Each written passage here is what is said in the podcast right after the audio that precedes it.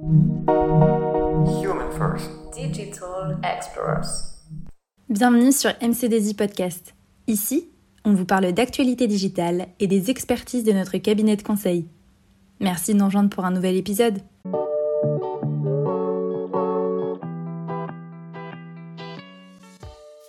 Assurance emprunteur, le droit de résilier à tout moment.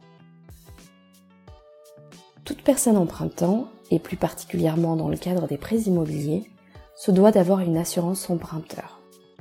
Cette assurance vient garantir le capital en cas de décès, d'invalidité ou de perte d'emploi.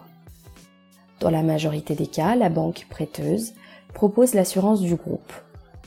Du vécu de mon entourage, les arguments de la banque peuvent être les suivants.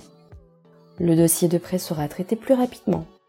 Tout changement de situation est directement pris en compte, sans action de votre part. Toute prise en charge est plus rapide.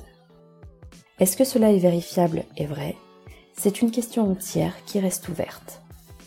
Ces arguments aident surtout les banquiers à justifier l'écart de tarifs. D'après une étude effectuée par Empruntis en septembre 2021, pour un emprunteur de 28 ans non fumeur dont le prix immobilier s'élèverait à 260 000 euros sur 25 ans, le taux d'assurance bancaire est de 0,28% du capital emprunté. L'assurance déléguée, donc hors groupe, est proposée à un taux en moyenne de 0,10% du capital.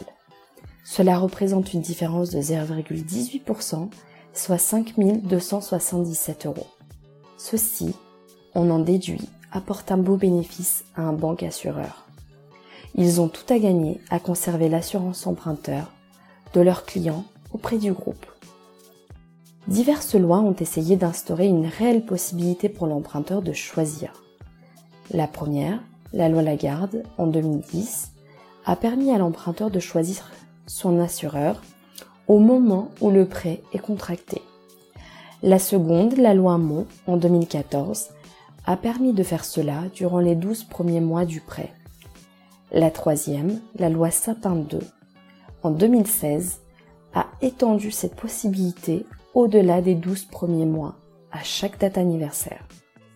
Cette année, le projet de loi Patricia Lemoine, voté le 17 février, va beaucoup plus loin. À compter de juin 2022, pour les nouveaux emprunteurs, l'assurance de prêt pourra être résiliée, changée ou modifiée à tout moment du prêt, et ce, sans coût supplémentaire ou sans changement quelconque du prêt en lui-même.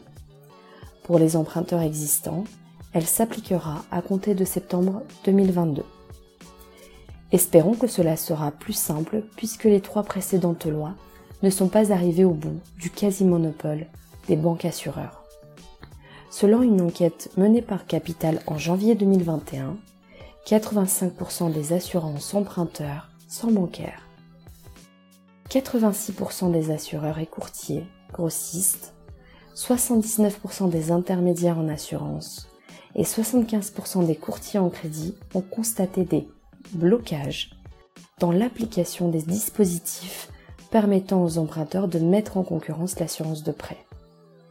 Une surveillance accrue devra être menée quant à cette application le temps nous dira si cette loi sera plus opposante et contraignante face aux banques assureurs que les précédentes.